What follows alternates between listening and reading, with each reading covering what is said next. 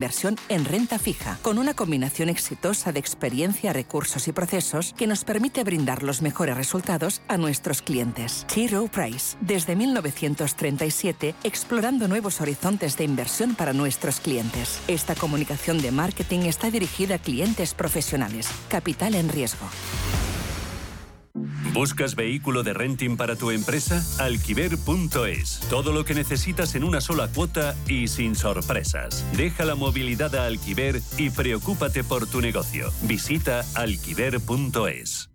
Cuidar de nuestra piel es necesario en cualquier época del año. Por eso Foreo presenta Luna 4 Body, un nuevo dispositivo que reactiva tu belleza natural con resultados profesionales en tu propia casa. Luna 4 Body cuida de la piel del cuerpo, ayuda a mantenerla limpia y también a impulsar su tonificación y mejorar el aspecto de la celulitis gracias a las pulsaciones T-Sonic y al efecto masaje. Descubre más sobre este dispositivo y sobre todo lo que Foreo puede hacer por tu piel en sephora.es o en el espacio Foreo del Corte Inglés.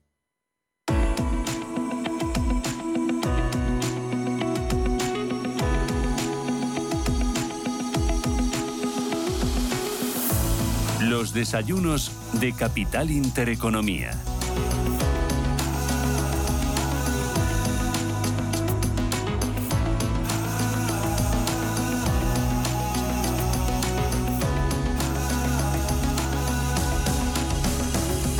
Esto es Capital Intereconomía, son las 11 y 8 minutos de la mañana y enseguida vamos a abrir ese espacio que llamamos Empresas con Identidad. Ahí tenemos dos bloques muy diferenciados. En uno vamos a hablar con un experto, con el CEO de UFounders, que nos va a hablar de las dificultades que tienen los emprendedores a la hora de conseguir financiación, a la hora de enfrentarse a una ronda de financiación. Y justo, justo después, vamos a tener una compañía que ha cerrado una ronda de financiación hace muy poquito tiempo y que ha obtenido 5,3 millones de euros. Es Senios, una empresa que nació hace cuatro años y que se dedica al cuidado de las personas mayores y también de los dependientes. Se ha implantado ya en 100 ciudades y está creciendo para mejorar la calidad de vida y la salud de todas las personas a las que cuida, a las que ayuda. Enseguida su CEO, Claudia Gómez Estefán, estará con nosotros en Empresas con Identidad. Pero antes nos vamos a ir a un gran evento. a HIP 2023. Más de 35.000 profesionales de la industria hostelera se van a reunir en HIP 2023. El objetivo es conocer los nuevos modelos de negocio, conceptos, soluciones y tecnologías para hoteles, para bares y también para restaurantes. Nos acercamos a HIP 2023 con su director, que es Manel Bueno. Manel, ¿qué tal? Buenos días. Buenos días, ¿cómo estáis? Muy bien, ¿ya todo preparado para esta nueva edición, Manel? Pues sí, la verdad es que hoy es el primer día de montaje del evento eh, y nada, últimos preparativos para bueno para una edición de récords, ¿no? La mejor edición de nuestra de nuestra historia, que la verdad tenemos el orgullo de decir que cada año nos hemos ido superando, ¿no? Incluso en pandemia, pues ha sido el evento que no se ha dejado de celebrar ¿no? Incluso en los peores momentos, ¿no? Y creo que es algo bonito, ¿no? En un sector como la hostelería. Claro, eh, porque ya el año pasado HIP cerró con gran éxito. Eh, los datos por donde se miran fueron muy buenos. Y este año, ¿qué expectativas tenéis en cuanto eh, a visitantes, en cuanto a expositores, en cuanto a, tendencias? ¿Qué, ¿Qué esperáis para este año 2023, Manel? Pues mira, la verdad es que, mm, como te decía, va a ser un año de récords, va a volver a ser el mejor año de nuestra historia, eh, siete años ya, siete ediciones de HIT, donde esperamos a más de 35.000 profesionales. Y aquí que no nos oye nadie, ¿no? Yo espero llegar casi a los 40.000, porque la verdad es que las inscripciones, el ritmo de inscripciones va eh, muy por encima de la edición anterior, donde si te acuerdas, pues todavía teníamos el efecto Omicron, ¿no? Eh, a primeros del año pasado, más de 500 firmas expositoras, eh, casi 700 expertos vamos a tener a nivel internacional que van a hablar ¿no? de, diferentes conceptos, modelos de negocio innovación, con lo cual te puedes imaginar que va a ser una edición muy, muy interesante ¿no? para, para nuestro sector. Mm. Bueno, entre las firmas expositoras veo a Danone, a Deloitte, a Casa Delfín, a CaixaBank, a Plus, Alimentos de España, de Fork, Unilever, Nestlé, Mafre, están absolutamente todas. Macro también, Mau San Miguel. Pues sí, la, verdad es que eh, HIP es un evento que ha ido creciendo muchísimo y por la parte expositiva, por la parte de productos o soluciones, la verdad es que eh, tenemos una representación de todas las compañías que de alguna manera un hotelero, un hostelero puede necesitar, ¿no? Toda la parte de alimentación y bebidas, toda la parte de soluciones digitales, el interiorismo, el homenaje, la decoración, el packaging, también el equipamiento y la maquinaria, lo que nosotros llamamos eh, smart kitchens, ¿no? Incluso el sector sociosanitario está, está representado o el mundo de soluciones para el delivery, ¿no? Que también es una nueva línea de negocio que, ha irrumpido en los últimos años y que con la pandemia pues, pues se acrecentó. Con lo cual, tienes soluciones para cualquier eh, área de, tu negocio de, hostelería. Porque lo que hacéis en HIP es apoyar a todos los profesionales, a todos los empresarios hosteleros en ese proceso de convertir sus negocios en modelos competitivos. Totalmente, ¿no? Yo creo que nosotros la pandemia lo que nos ha demostrado es que, por un lado, que teníamos un sector muy fuerte, muy importante para la economía española, ¿no? Parte clave del sector turístico español, ya sea de ocio o de negocio, ¿no? A nivel internacional o, nacional. Y de alguna manera eh, hemos aprendido, ¿no? A gestionar mejor nuestros negocios, a, de alguna manera a hacer frente, ¿no? A, las adversidades.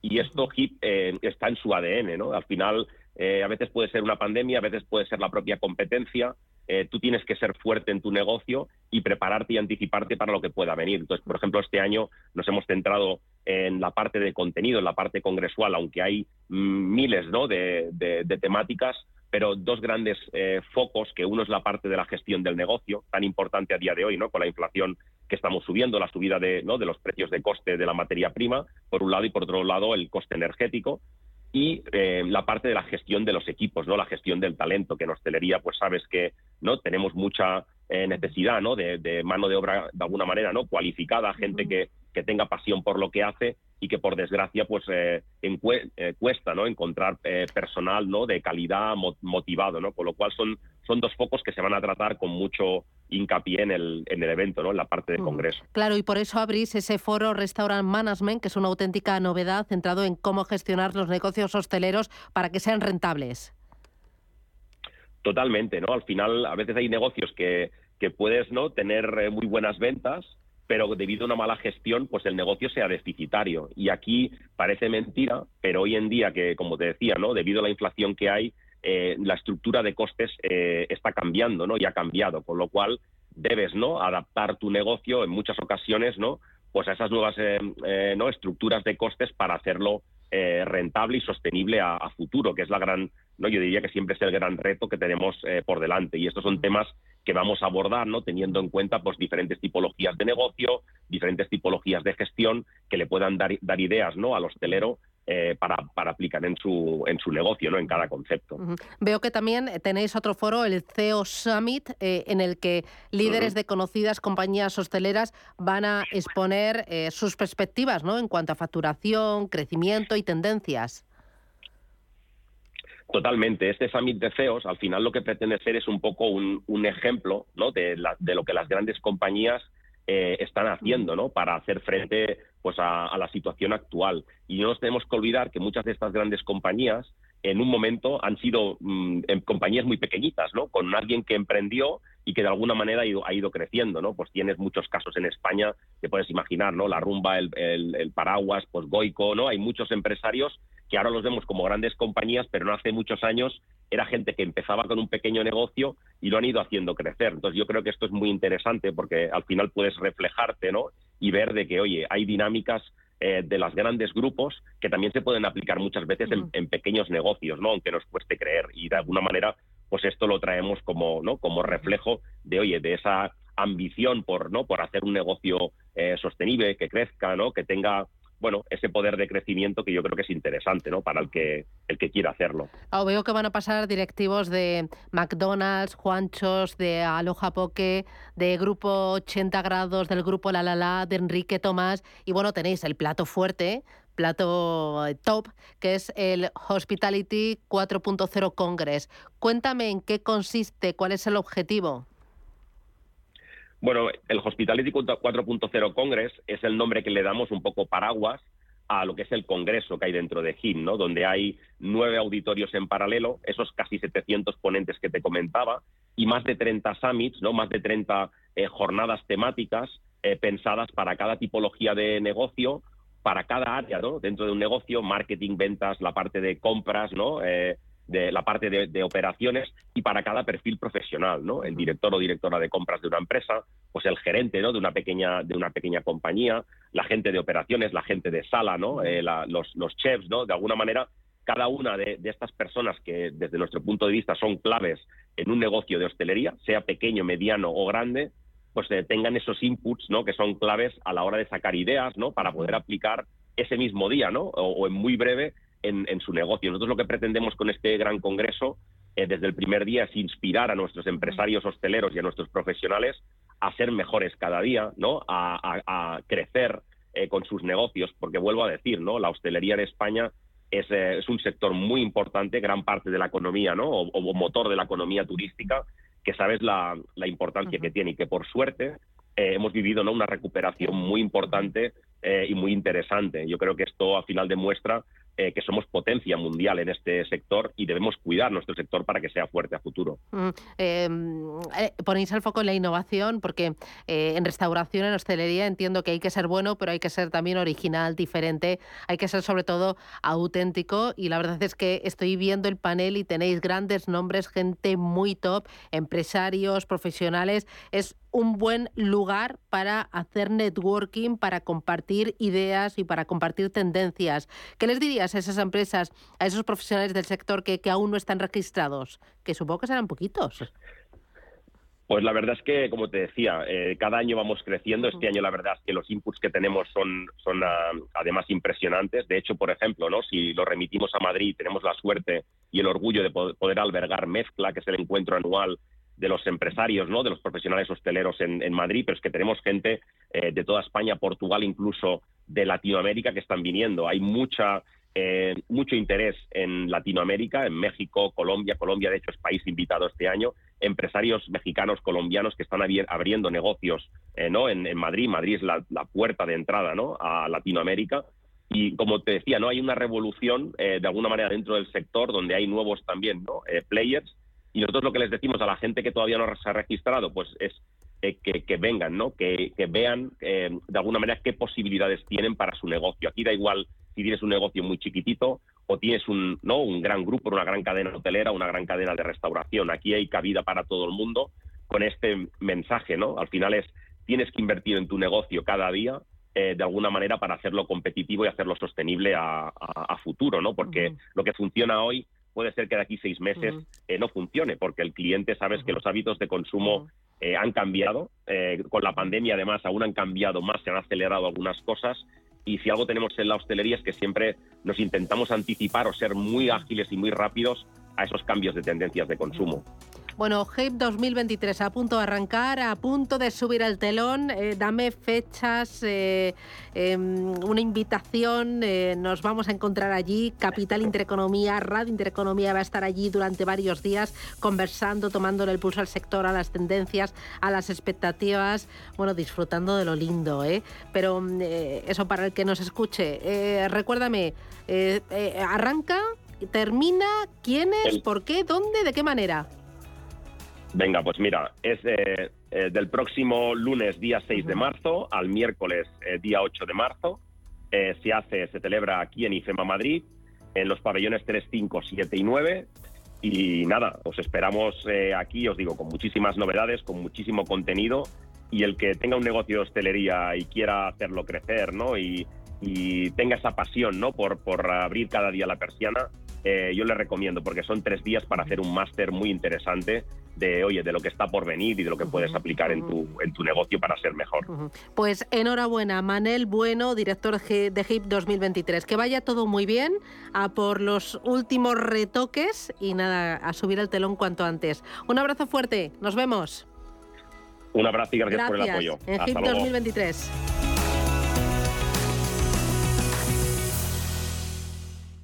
Si eres emprendedor, profesional o empresario y quieres estar al día en los temas que afectan a tu empresa, Cultura Emprende es tu programa. De la mano de Alejandra Rompedrique, Víctor Delgado y Ángel Calvo Mañas, conocerás las experiencias de otros empresarios y estarás al día en marketing, formación, tecnología, fiscalidad, eventos y más. Los viernes de 7 a 8 de la tarde en Radio Intereconomía. ¿Traerías tu hipoteca a Cuchabank si te mejoramos las condiciones? Consúltanos directamente. Cuchabank, tu nuevo banco. Más info en cuchabank.es. ¿Quieres operar en el mercado americano con tiempo real gratis? Disfruta de tiempo real gratuito de hasta 10 posiciones en los contratos de futuros más populares de CME Group. Abre tu cuenta real ahora sin saldo mínimo ni comisión de mantenimiento y empieza a operar. ebroker.es, reinventando el trading. Producto financiero que no es sencillo y puede ser difícil de comprender. Cuidar de nuestra piel es necesario en cualquier época del año. Por eso Foreo presenta Luna 4 Body, un nuevo dispositivo que reactiva tu belleza natural con resultados profesionales en tu propia casa. Luna 4 Body cuida de la piel del cuerpo, ayuda a mantenerla limpia y también a impulsar su tonificación y mejorar el aspecto de la celulitis gracias a las pulsaciones T-Sonic y al efecto masaje. Descubre más sobre este dispositivo y sobre todo lo que Foreo puede hacer por tu piel en sephora.es o en el espacio Foreo del Corte Inglés.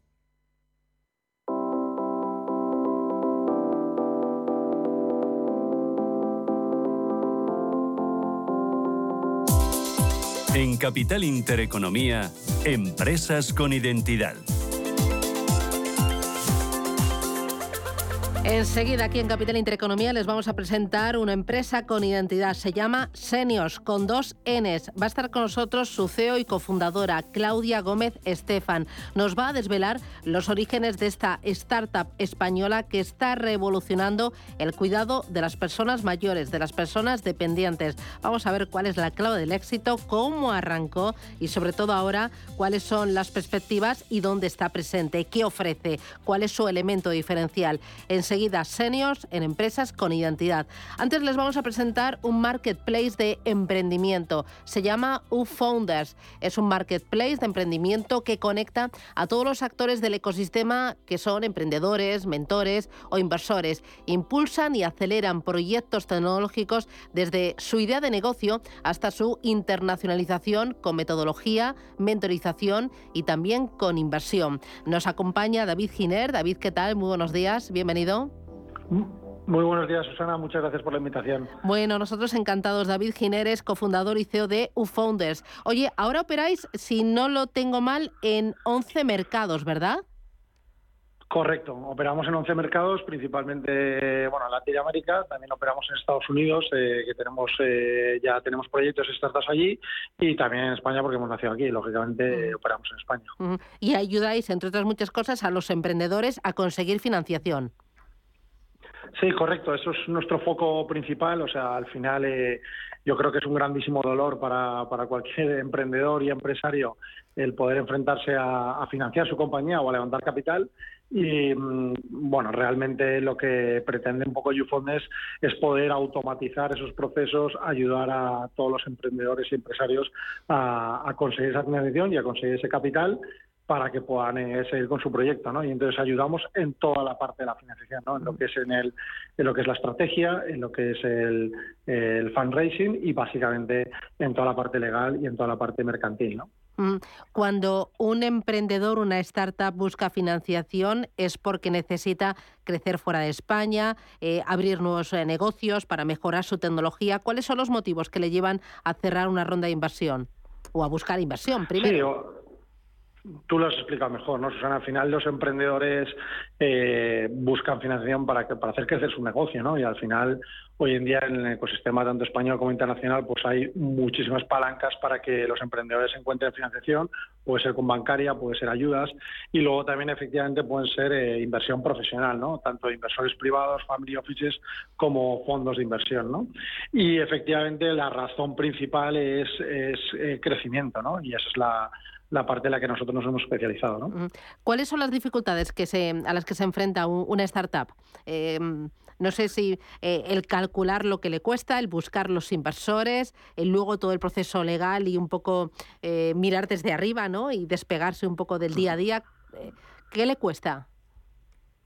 Pues aquí, Susana, principalmente, y viendo un poco las estadísticas que hay en el mercado, es que prácticamente los emprendedores en todos los mercados del mundo el 90% suele, suele ser su primer emprendimiento, ¿no? O su primera empresa, ¿no? Y claro, cuando, como toda la vida, la primera vez que te enfrentas a hacer una cosa, pues, eh, oye, es totalmente muy difícil y, y, no tienes conocimiento de, de quiénes son los actores y los players que te pueden ayudar a, levantar capital, con lo cual el desconocimiento yo creo que es el principal el principal problema del emprendedor, ¿no?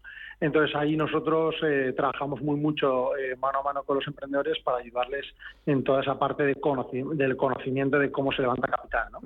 Porque ellos en un primer momento, en los primeros estadios, han levantado capital acudiendo a amigos y familiares, es lo más habitual. Sí, lo más habitual, correcto, Susana, es, es ayudar, efectivamente, a apoyarte con, con, las primeras personas que te pueden apoyar, que al final eh, en todos los proyectos eh, empresariales te acaba apoyando gente que confía más en ti, ¿no? No, no, no le da tanta importancia, por así decirlo, a lo que es el proyecto, le da más importancia al, al, al emprendedor, ¿no? Al protagonista, ¿no? El que va el que va a empezar los, primeros, los primeros pasos del proyecto. Entonces, efectivamente, te suelen confiar más pues, familiares y amigos. ¿no? Luego hay otra F que, que, suelen decir mucho por ahí en el mercado que a mí no me gusta decirla, porque al final, oye, eh, cualquier persona que apueste por ti, pues no, no es una persona tonta, sino es una persona que, que te apoya y que te aprecia y que quiere que tu proyecto salga adelante. Y yo creo que eso tiene un valor, un valor muy importante. ¿no? Vosotros les ayudáis a localizar eh, y a poner en contacto ¿no? con inversores que tengan el capital, pero entiendo que también les dais la mano para ver cuál es su ventaja competitiva, a qué mercados se deben dirigir, cuáles son los tiempos, ¿no? que es lo que dice también la regulación. Correcto. Ahí entramos siempre cuando, cuando cualquier compañía entra, en Fundes. Hay una parte de, bueno, le llamamos diagnóstico, pero hay una parte de análisis de, cómo, están los principales, las principales palancas que un inversor ve para a la hora de invertir, ¿no? La, primera de todas es un poco el equipo ¿no? y, el cap table y vemos un poco cómo están organizados. La segunda sería un poco todo lo que tiene que ver con, con su compañía, el producto o el servicio. Y por último, las métricas de crecimiento, ¿no? que eso también el inversor pues, lo acaba preguntando y, es muy importante. Entonces, le ayudamos efectivamente, como dices, en todo eso, también en la presentación, también en, la parte legal, en todo lo que necesite el emprendedor para, para llevar al éxito su ronda de inversión. Claro, y entiendo que es muy importante el pacto de socios que haya, porque quizás en un primer momento, como mi mujer me ha ayudado y ha puesto capital, entonces ella tiene que opinar. Pero si ya me voy a profesionalizar y va a entrar inversión eh, externa, eh, hay que cambiar lo que yo tenía con mi mujer y lo que voy a tener con mis socios. ¿Qué vamos a acordar además del dinero, no?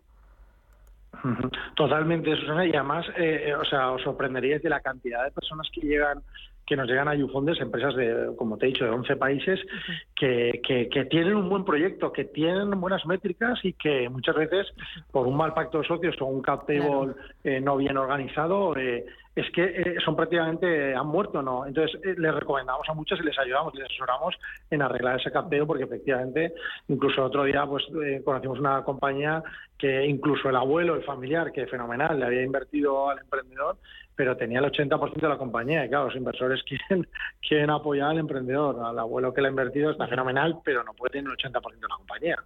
Claro, ¿qué cualidades buscan los inversores en esa startup o en ese emprendedor que arranca?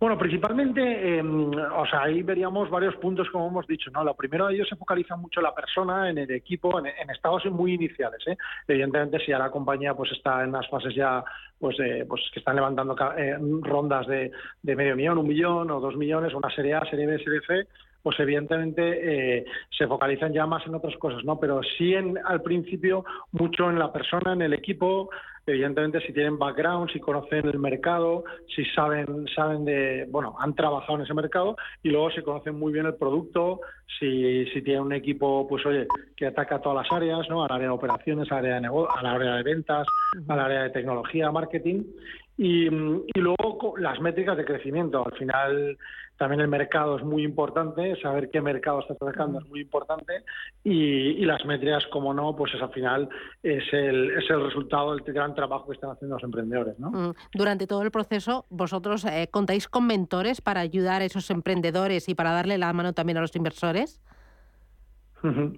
Sí, efectivamente, nosotros siempre desde el inicio en Youfondes hemos, le hemos dado muchísima importancia al tema del mentor, ¿no? Pero principalmente porque yo creo que no, no existe ningún emprendedor en el mundo que haya tenido éxito sin ayuda, ¿no?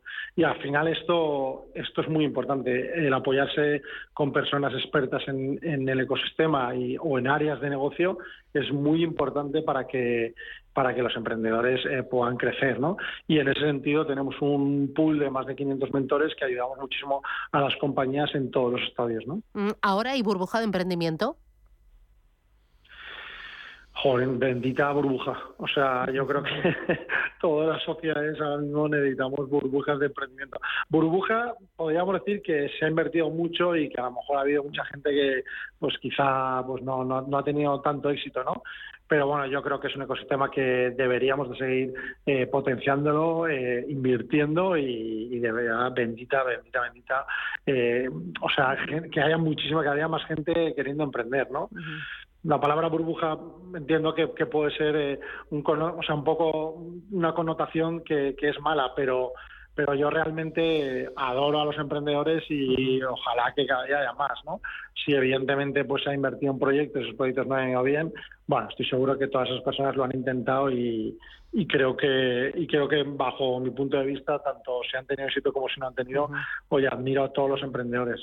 Y donde hay más eh, eh, empresas o proyectos o emprendedores que dan los primeros pasos es ahora todo lo relacionado con tecnología mm, todo tipo de tecnología o en empresas y soluciones disruptivas ya sea en el sector de la sanidad de del agribusiness del food tech pero todo basado en tecnología bueno, yo creo, Susana, que es que eh, ya desde hace ya muchísimos años la tecnología ha llegado para quedarse. ¿Vale? Entonces, eh, yo creo que hoy en día eh, hasta una panadería o, una tienda de comercio tiene que implementar tecnología, o sea, tiene que saber cómo llegar rápidamente a sus clientes, y la tecnología yo creo que es una herramienta, ¿no? Al final no es el fin, pero efectivamente, pues el mundo tecnológico yo creo que ha venido para quedarse y que evidentemente cada vez eh, hay más tecnología y efectivamente pues las mejores compañías del mundo hoy en día son tecnológicas. O sea que yo creo que al final eh, es un hecho, ¿no? Al final eh, construir startups tecnológicas es, es la realidad de hoy en día y cada vez efectivamente va a crecer y, cada año se supera en récord de, creación y de inversión. ¿no? Eh, oye, David, para terminar, eh, tres claves para que los eh, emprendedores, las startups, em, cierren y se enfrenten con éxito a una ronda de, inversión. Mm, perdón, ¿qué tres, tres claves, tres claves para que los emprendedores se enfrenten con éxito a una ronda de inversión. Vale, pues eh, bueno, lo, primero de todo yo creo eh, conocer claramente los pasos que, que, hay que seguir para enfrentarse lo mejor eh, a una una ronda de inversión, o sea, ahí diríamos un poco una guía, ¿no? Unos pasos, ¿vale? Lo segundo, efectivamente, es conocer cuál es tu inversor eh, target o tu inversor ideal, por así decirlo, que muchísimas veces nos podemos atacar a, muchísimos y, no tiene muchísimo sentido. Y luego saber el capital que necesitas, ¿no? Muchas veces nos encontramos con emprendedores, oye, yo necesito este capital, y luego empiezas un poco a ayudarles y te das cuenta que no necesitan tanto capital, o no necesitan tanto capital y se pueden financiar con, con bancario o con algún tipo de ayuda. Entonces, eh, yo creo que esas serían las tres claves, ¿no? Un poco por resumir los pasos, eh, un poco conocer el inversor ideal y luego también conocer un poco el capital necesario para poder seguir, ¿no? Y ahí estáis vosotros, fondos para ayudar a, todos los emprendedores a pues hacer crecer su negocio, ¿no? A que su empresa sea un éxito y al final nosotros los consumidores podamos disfrutar de sus productos o de sus soluciones. David Giner, cofundador y CEO de UFounders, enhorabuena por ese gran trabajo que estáis haciendo y gracias por acompañarnos en esta jornada. Un abrazo. Gracias por la invitación. adiós. Dos minutos y arrancamos con nuestra empresa con identidad, con nombre propio hoy, Seniors.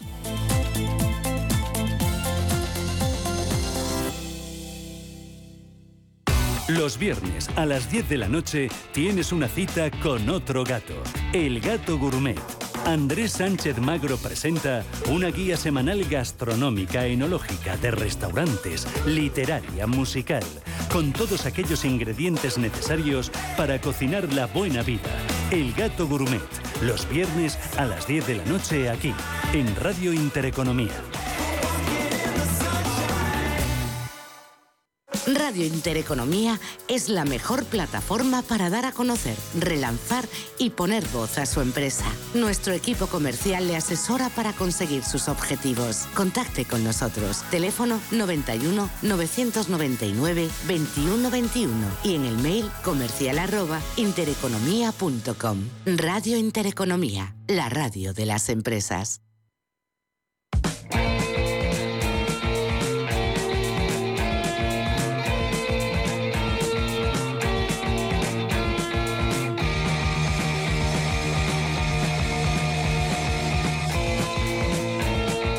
Hoy en Empresas con Identidad, una startup española que está revolucionando el cuidado de las personas mayores y de los dependientes. Es Seniors. Seniors eh, lo que posibilita es que este colectivo pueda permanecer el mayor tiempo posible viviendo en su casa y retrasar su entrada en una residencia, pero no es solo una plataforma o una aplicación que ponga en contacto a cuidadores y pacientes para su asistencia. Hay un trabajo de detección, hay servicios, terapias, eh, también se encargan de aspectos burocráticos, planes de cuidado a medida. Y Seniors eh, nació hace apenas dos años. Claudia Gómez Estefan trabajaba en una importante consultora de este país y decidió embarcarse en esta aventura. ¿Por qué, Susana? Pues porque, como suele pasar por experiencia propia, vio en con sus propios ojos lo complicado que era encontrar una cuidadora para su bebé. Y a partir de ahí, con José de Diego Abad, dieron forma a este proyecto que funcionó desde el primer día. De hecho, han cerrado hace poco, hace unas semanas, una ronda de financiación en la que han obtenido más de 5 millones de euros. La lista de fondos interesados es larguísima, pero con esta entrada de capital seguro que pueden mirar con optimismo a otros mercados, atraer nuevos socios y ser referentes a nivel mundial en un sector que tiene mucho potencial. Recordemos, en la actualidad de seniors se han implantado en más de 100 ciudades. La filosofía es aplicar la tecnología para posibilitar el cambio de los actuales cuidados reactivos a los preventivos. Claudia Gómez Estefan es CEO y cofundadora de Seniors. Claudia, ¿qué tal? Buenos días, bienvenida. Hola, buenos días, muchas gracias. Oye, con una persona que trabaja en una gran consultora, decide liarse la manta a la cabeza y emprender esta aventura que tiene como objetivo pues a, los dependientes, a los mayores y también a los pequeños, ¿no? Em, exactamente. Bueno, efectivamente, yo trabajaba en una consultora. Mi socio viene del mundo startupero total. Trabajó en siete años en una gran startup de éxito en España, antes en California. Y bueno, a raíz de yo tener mi primer bebé e intentar conseguir un cuidador para, para mi hijo, Em, no estaba muy satisfecha con el servicio que recibí y vimos una oportunidad para emprender en ese sector. Creamos una empresa de cuidado de niños y a raíz de ahí vimos que un tercio de los clientes nos pedían este mismo servicio para personas mayores y no entendíamos que la gente buscase solo un cuidador para persona mayor cuando entendemos que las personas mayores tienen que ser cuidadas de otra forma, de una manera más integral y pues esa es la semilla de Seniors. ¿Cómo empiezas con esa primera pata que es el cuidado de los más pequeños de la casa. Eh, ¿Cómo empiezas a hacerlo? Dices tecnología, cuidadores, em, posibles clientes.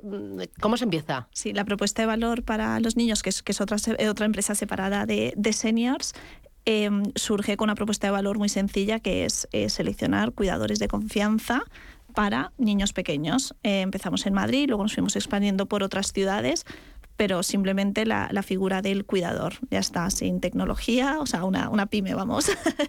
y a partir de ahí ya surge la idea para el cuidado de personas mayores. Y por increíble que parezca, José, lo que te dice eh, tu socio, que proviene del mundo startup, dice, oye, Claudia, que es que no hay nada como esto. Ah, por aquí podemos eh, encontrar oportunidades de negocio, sobre todo por la multitud de servicios que ofrecéis.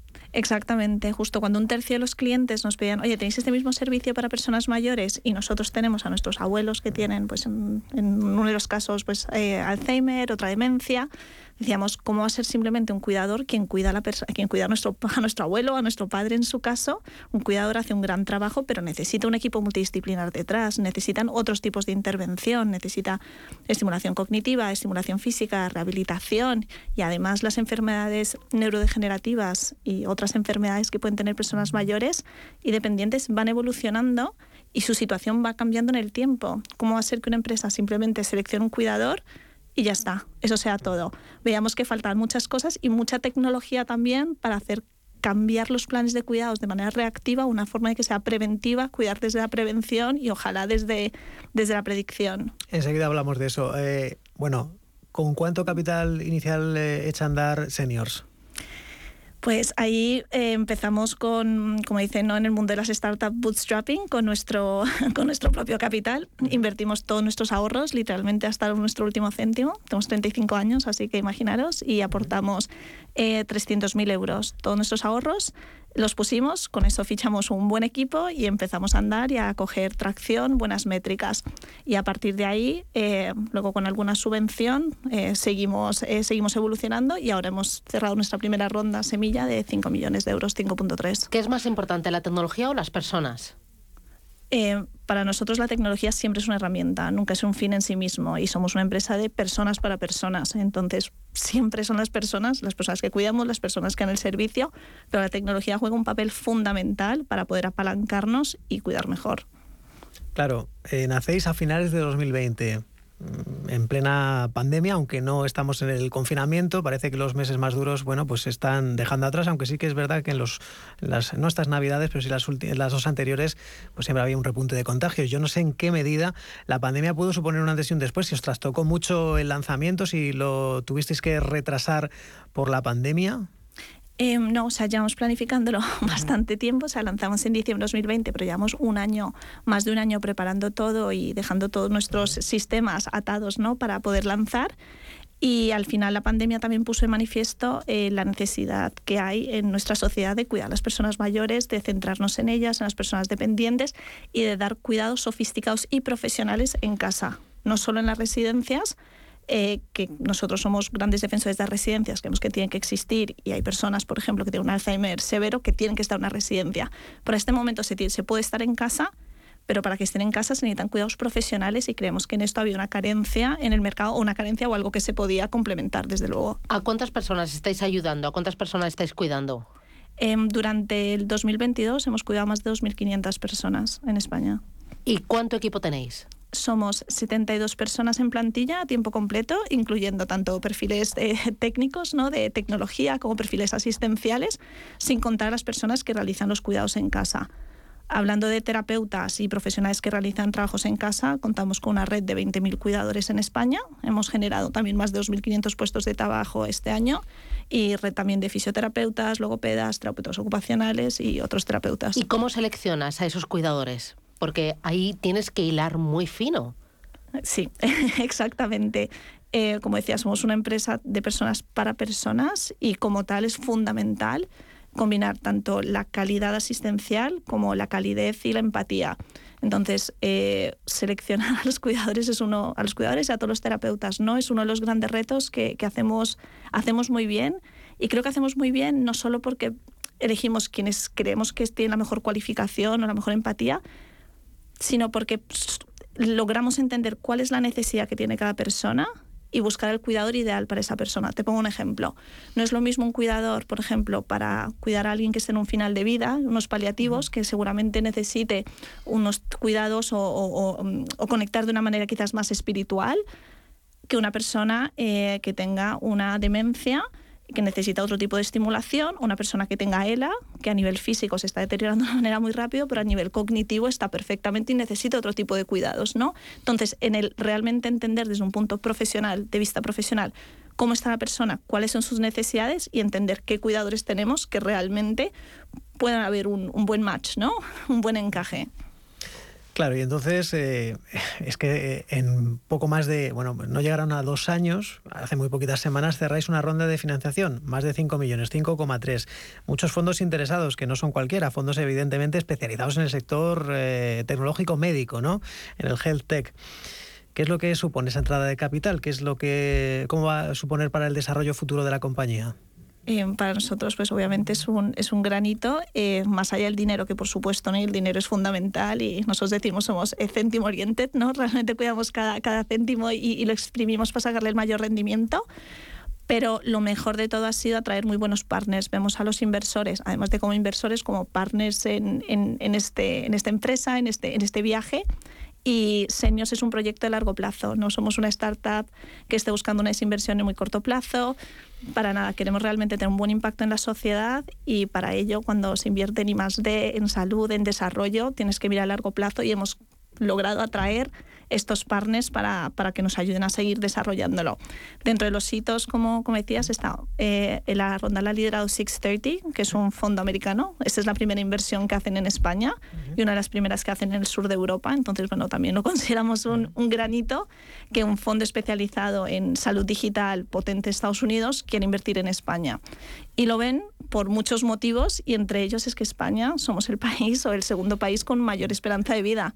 Entonces, bueno, después de Japón y bueno, nos jugamos ahí el puesto con, con, el, con Corea del Sur es un gran sitio para experimentar, para aprender, para, para volcarnos realmente en el cuidado de los mayores y así lo están viendo pues fondos internacionales. Claro, esa es la parte buena, pero los principales riesgos a los que se enfrenta este, este sector, que evidentemente tiene unas perspectivas eh, pues inmejorables, pero ¿a cuáles son los riesgos a los que se enfrenta este, este sector, el health eh, tech? Eh, bueno, hay, hay, muchas, hay muchas barreras, ¿no? pero también muchas oportunidades. Em, una de ellas es hay poca profesionalización del sector. Eh, todavía mucha gente cree que cuidar a una persona mayor lo puede hacer un empleado del hogar. Con todo mi respeto a las empleadas del hogar y creo que hace una labor magnífica en, en, su campo, incluso con ayudas a las actividades básicas de la vida diaria, una persona que, pues como decía antes, que tiene la que necesita unas movilizaciones, que necesita utilizar una grúa, que necesita un cambio de sonda, una serie de cuidados que no deberían estar en manos del mercado negro, que es lo que está dominando en este momento España. Entonces yo creo que ese es uno de los grandes retos, que es como sociedad darnos cuenta de la importancia que se tiene en cuidar a las personas mayores y que necesitamos profesionales para ellos. Eso por un lado. Y el otro gran reto nuestro y a nivel occidental es que estamos acostumbrados a ser reactivos. Mm. Nuestro sistema es reactivo y es buenísimo. O sea, nuestro sistema, siendo reactivos, somos muy buenos, pero siendo preventivos, no tanto. Y nos cuesta tomar conciencia de ello. Todos los españoles, ¿no? Eh, bueno, no sé si sobre todo los españoles, pero... sobre todo los españoles. Bueno, en España efectivamente, pero bueno, luego tenemos una esperanza de vida muy buena, ¿no? Em, y, gran calidad de vida, pero efectivamente, o sea, vamos más a, ser reactivos que a ser preventivos y esto pasa por cambiar la mentalidad de todos. Pero quizás con las nuevas generaciones esa mentalidad sí que ya está cambiando, porque antes nuestras madres han cuidado de nuestras abuelas y nuestras abuelas de sus bisabuelas, pero ahora ya las familias han cambiado, las inquietudes también el estilo y las casas también. Y ahora eh, somos mucho más prácticos, ¿no? Y, queremos que en esa última parte de nuestra vida, pues eh, vivir bien. Exactamente, yo creo que las nuevas generaciones están cambiando y más en la conciencia de la salud, ¿no? Creo que hoy gente, pues eh, por ejemplo, en mi generación, ¿no? de treinta y pico años, pues nos cuidamos, sabemos la importancia de hacer actividad física, de cuidar nuestra nutrición, de mm, dormir, ojalá todos, o por lo menos sabemos, otra cosa es que lo hagamos, eh, dormir X horas de sueño, el cuidarnos ¿no? y el trabajar realmente en pues, evitar enfermedades crónicas que se pueden evitar, etcétera. Entonces sí creo que hay mayor conciencia en este, en este punto, pero sigue habiendo una falta de conciencia muy grande en hay que invertir en prevención y no solo y no solo en reacción, ¿no? no solo en cuidados una vez que ya eres dependiente, sino, oye, ¿cómo? creo que el gran reto es cómo podemos retrasar al máximo la dependencia en las personas, empujarlo al máximo. Mm, ¿Cómo os vais dentro de dos, tres años? Porque lleváis una carrera imparable. ¿Tú esto te lo imaginabas hace dos años? Cuando estabas cuidando a tu bebé y buscando un cuidador.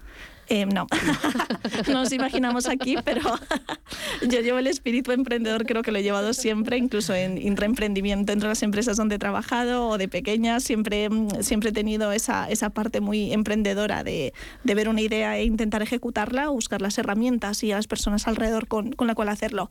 Pero durante los próximos años queremos seguir creciendo mucho, creciendo con calidad. Ese yo creo que es el reto más importante. En salud no puedes cometer errores y tienes que tener los más altos estándares de calidad. Entonces, seguir como estamos eh, con calidad y ojalá colaborando cada vez más con la administración pública. Eso sería eso sería un, un, muy buen punto. ¿Por qué solo echéis en falta? Eh, ¿Ir de la mano de la administración pública? Bueno, actualmente estamos en diferentes comunidades autónomas, por ejemplo, en la, en la Comunidad de Madrid somos empresa acreditada por los servicios sociales, de forma que las personas que tienen una dependencia reconocida pueden utilizar el cheque servicio que les da la Administración para pagar parte de nuestros servicios, tanto de cuidadores como otras terapias, neuropsicología, logopedia, fisioterapia, etcétera. Y si no tiene la, dependencia reconocida y nosotros vemos que es una persona que, podría optar, que realmente es una persona dependiente, los ayudamos en todo el proceso burocrático para hacerlo. Entonces, esto es un gran paso, pero hay mucho más que se puede hacer. Claudia, a mí todo esto me suena muy bien y yo eh, te compro la idea, pero luego entiendo que esto es muy caro y muchas pensiones son bajas. Eh, ¿Realmente eh, la sociedad está preparada económicamente para afrontar un gasto eh, ya no de una persona que te ayude, ayude, te acompañe, sino de un profesional, de un terapeuta, de una persona que sepa ponerte, como decías tú, la sonda, que sepa moverte en la cama, que sepa eh, que su, su, formación sea diferente si lo que padeces es ELA o si tienes Alzheimer o si tienes Parkinson. ¿Realmente eh, podemos permitirnos todo esto? Vale, aquí hay, hay, hay varias cuestiones. Lo primero, como sociedad, eh, cuidar en casa es muchísimo más barato que cuidar una institución, ya ver un hospital o cualquier otro tipo de institución, ¿no? Entonces, que alguien esté bien cuidado en casa significa que reducimos ingresos hospitalarios, reducimos reingresos hospitalarios. Por ejemplo, personas que tienen EPOC, otras enfermedades respiratorias, tienen muchísimo reingreso hospitalario porque llegan a casa y no están estabilizados. Si tú te pones una terapia, una fisioterapia eh, respiratoria y haces un seguimiento, evitas que esa persona vuelva a estar ingresada y encima si es una persona que tiene una demencia, el moverla de unos, a un hospital es que la trastoca totalmente y, van echando para atrás. Entonces realmente es muchísimo más económico desde un punto de vista de la sociedad o macroeconómico que las personas estén bien cuidadas en casa. Ahora bien, a la persona de a pie, a nosotros, ¿no? Oye, ¿cómo me toca esto el bolsillo y cuánto me va a costar? Nosotros, em, que esto no he explicado un pasito para atrás, hacemos valoraciones cuando, cuando empezamos a trabajar con una familia, lo primero que hacemos es una valoración sociosanitaria. ¿Esto qué significa? Hacemos un diagnóstico integral de la persona, cómo está a nivel físico, cognitivo, relacional, emocional y de su entorno. Y dentro de esto vemos a nivel económico qué posibilidades tiene y le hacemos un plan de cuidados adaptado a su realidad. No es un plan adaptado a tienes bolsillos ilimitados y ayudamos a que puedan tener todas las ayudas públicas a las que tienen acceso para poder pagar los servicios. Claudia, ¿tú crees que mm, han aprendido los políticos con, eh, con la pandemia la lección? Eh, bueno, más que los políticos, yo creo que no son los políticos, es una cuestión de la sociedad en general, ¿no? Eh, creo que no solo los políticos, sino a nivel de la sociedad en general. Creo que esto sí ha sido, como dicen los americanos, un wake-up call, ¿no? De, oye, algo está pasando, tenemos que poner las pilas y hay que empezar a centrarnos en el cuidado de nuestros mayores y en, la salud. Yo creo que sí, ahora hay que ver cómo lo ejecutamos y, cómo nos ponemos de acuerdo todos para, para llevar planes, sobre todo, que sean de larga duración y que se hablen las administraciones, que no vaya la parte de salud por un lado y la social por otro, sino que hablen entre ellos. vamos con las tres últimas preguntas. Las dos últimas, las dos últimas y suelen ser bastante breves. En este caso, los consejos que le darías, eh, claro, provienes de un mundo diferente, consultoría, decides montar este negocio, ¿qué consejo le darías a un emprendedor? Ese tirarse sin red, más allá de elegir compañeros de viaje, que eso es muy importante, a, tener de los fondos de inversión que han participado en el proyecto y que habéis hecho un proceso de selección, ¿qué consejo le podrías dar a un, a un emprendedor? Vale, ¿alguien que quiere emprender o alguien que ya haya emprendido, perdón? Que esté en aras de emprender, ¿vale? Que esté muy seguro que quiere emprender. Emprender creo que hoy en día muchas veces se dice que es muy bonito, está muy de moda. Mm. Y efectivamente, pero es durísimo, es muy, muy duro, es, es, es, es muy duro a nivel de, en, todos los niveles. En, en España es difícil emprender porque, a diferencia de Estados Unidos, si fracasas, no, no a nivel social, digo, si fracasas a nivel económico, luego te puedes reinventar. Aquí no puedes, es muy duro reinventarte. Entonces, estar muy seguro que realmente quieres emprender. Ese sería el principal consejo que daría. perfecto, es suficiente. Y ya por último, bueno, esto es un sector eh, lleno de nombres muy bonitos, de, de posibilidades un emprendedor, una empresa a la que admires, a la que te gustaría que entrevistáramos en este programa, en esta Empresas con Identidad? Vale, tengo muchas, eh, muchos nombres en mente, pero voy a, voy a dar uno que son dos personas que admiro muchísimo, que es Loan y Guillermo Milans del Bosch, que tiene una empresa que se llama Vaya Food y es increíble lo que están haciendo. Os doy simplemente una pequeña pincelada, pero trabajan con la miraculina, que es una eh, valla endémica de África y llevan, no sé, ocho años o más eh, en, temas de I+D en España y lo que hace es esta, esta valla, es que cuando la tomas pasa los sabores ácidos a dulce, te la puedes tomar y luego tomar un limón y te sabe dulce. Entonces esto lo están aplicando para salud, para personas con diabetes, por ejemplo. Eh, bueno, están haciendo cosas magníficas, está en un momento muy dulce la compañía también y lo recomiendo al 100% para que los conozcáis. ¿Y has dicho que se llama la compañía? Vaya, B-A-I-A, Food. Pues tomamos nota y será uno de los invitados aquí a Empresas con Identidad. Claudia Gómez Esteban, CEO y cofundadora Enhorabuena por ese trabajo que estáis realizando y adelante. Grandes éxitos y ampliar los servicios, los cuidadores y las personas bien cuidadas aquí en España y quién sabe si fuera. Enhorabuena, gracias. Muchísimas gracias. Y hasta aquí Capital Intereconomía en edición de este miércoles 1 ya de marzo. Gracias por acompañarnos, que tengan un buen día y hasta mañana a las 7.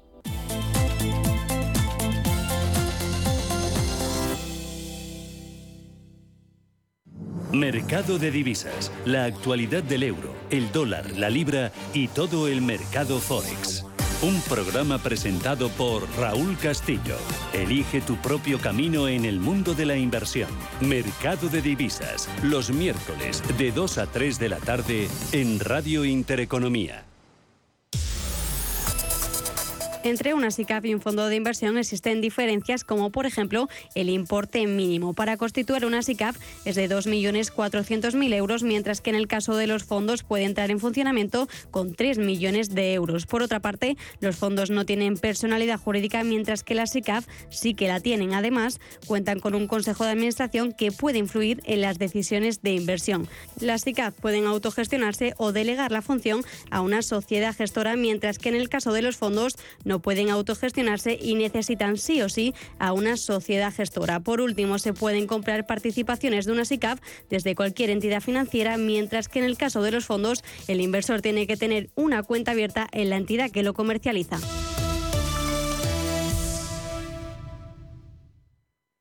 Radio Intereconomía es la mejor plataforma para dar a conocer, relanzar y poner voz a su empresa. Nuestro equipo comercial le asesora para conseguir sus objetivos. Contacte con nosotros en el 91 999 21 21 o escribiendo a comercial@intereconomía.com.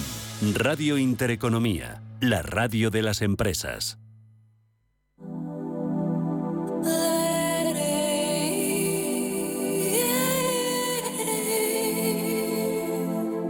Ruta 42. Los sábados a las 8 de la tarde en Radio Intereconomía. Un viaje infinito por las grandes músicas. Ruta 42. Un programa de Joaquín Martín. Radio Intereconomía. Eres lo que escuchas.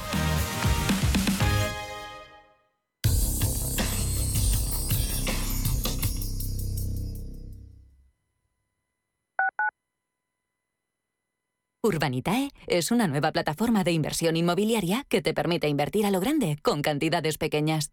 Uniendo a muchos inversores, logramos juntar el capital suficiente para aprovechar las mejores oportunidades del sector. Olvídate de complicaciones. Con Urbanitae ya puedes invertir en el sector inmobiliario como lo hacen los profesionales. ¿Tienes experiencia laboral pero no tienes un título oficial que la reconozca? Ahora puedes acreditarla y mejorar tus posibilidades de empleo y promoción laboral. Inscríbete en el procedimiento de reconocimiento de las competencias profesionales de la Comunidad de Madrid.